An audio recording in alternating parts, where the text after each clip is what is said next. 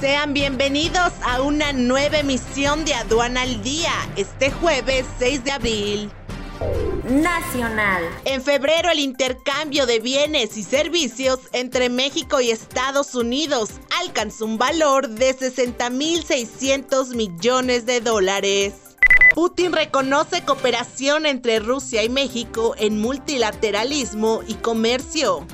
A propuesta de México, los 11 miembros de la Comunidad de Estados Latinoamericanos y Caribeños CELAC acordaron implementar un mecanismo para facilitar el aumento del comercio regional con el objetivo de abaratar productos y combatir la inflación internacional. 39 predios colombianos podrán exportar mango a Estados Unidos y Europa.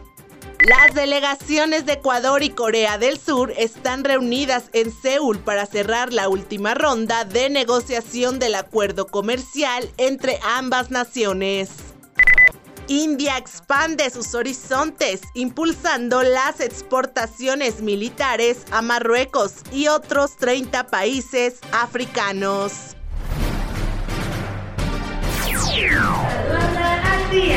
Este es un servicio noticioso de la revista Estrategia Aduanera. EA Radio, la radio aduanera.